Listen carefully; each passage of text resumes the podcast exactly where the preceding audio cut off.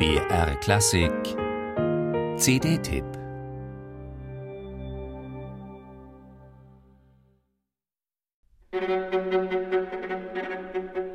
Ein indianischer Trommelrhythmus könnte das sein, abgelauscht den Tänzen der Irokesen im mittleren Westen von Amerika.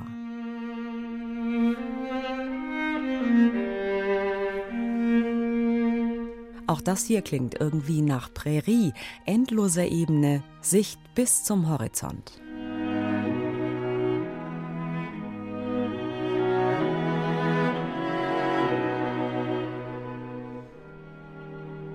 Und das hier war überhaupt die erste Melodie, die Antonin Dvorak auf seiner Reise nach Amerika einfiel und die er in seinem amerikanischen Skizzenbuch notierte.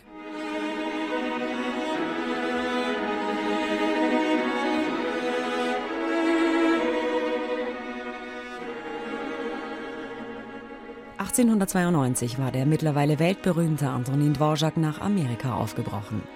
Die Stelle als Direktor des National Conservatory of Music in New York mit satten 15.000 Dollar jährlich hatte ihn gelockt. Aber Dvorak vermisst Familie und Heimat. Für die Sommermonate 1893 holt er drum kurzerhand Frau und alle Kinder nach Spillville, Iowa. Ein gerade erst von böhmischen und bayerischen Einwanderern gegründetes Dorf, mit katholischer Kirche und circa 30 Indianern. Hier wird Tschechisch gesprochen, gekocht und gebetet. Wenn nicht gerade die Irokesen ihre Tänze und Melodien zum Besten geben, denen Dvorak und seine Kinder neugierig lauschen. Ein Sommeridyll.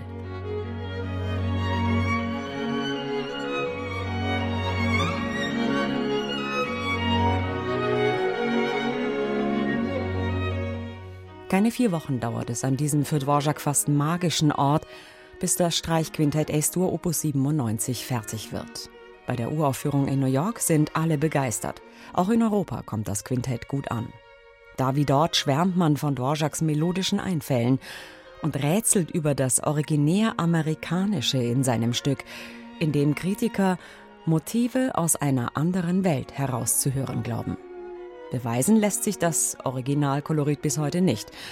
Offensichtlich hingegen ist, dass Dvorak auch als Meister kammermusikalisch weiterhin auf den Spuren von Johannes Brahms wandelt.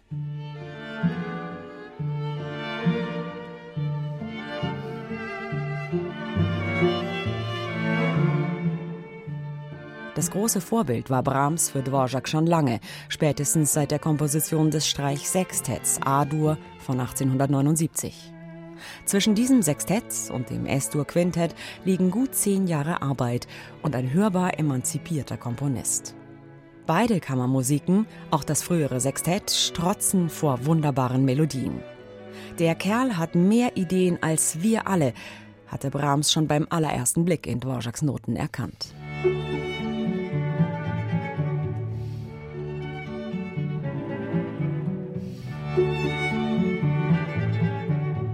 Und genau da setzt bei Dvorak auch die Interpretationskunst an.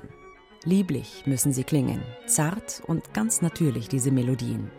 Mal lustig verspielt, mal eingetrübt, verhangen, sehnsüchtig oder elegisch. Dafür braucht es ein eingespieltes Spitzenensemble wie das Jerusalem Quartett und Gäste wie die Bratschistin Veronika Hagen, die nicht protzen und auftrumpfen wollen, sich nicht manieriert in den Vordergrund spielen, sondern Spaß am Dezenten, am Understatement haben. Ein Ensemble, das sich selbst Netz und Boden und Klangteppich sein will, das Lust hat auf die Schönheit in der Einfachheit. Dieses Musikantische ist es, das bei aller kompositorischen Finesse und satztechnischen Vertracktheit am meisten aus Dvoraks Stücken strahlt und oft verzaubert, wenn es so präsentiert wird wie vom Jerusalem Quartett auf seiner neuen CD.